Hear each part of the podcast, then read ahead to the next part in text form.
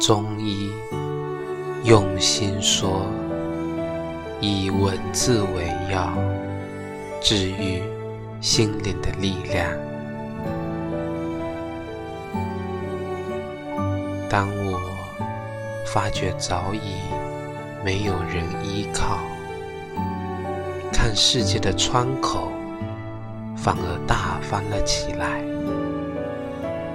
不再发冷时。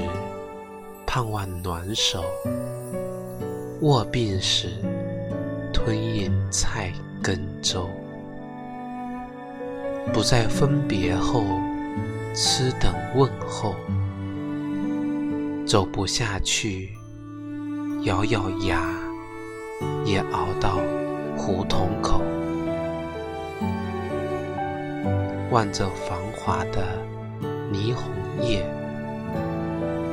数着度过的春夏秋冬，想起那些时而现、时而灭的目标和信仰，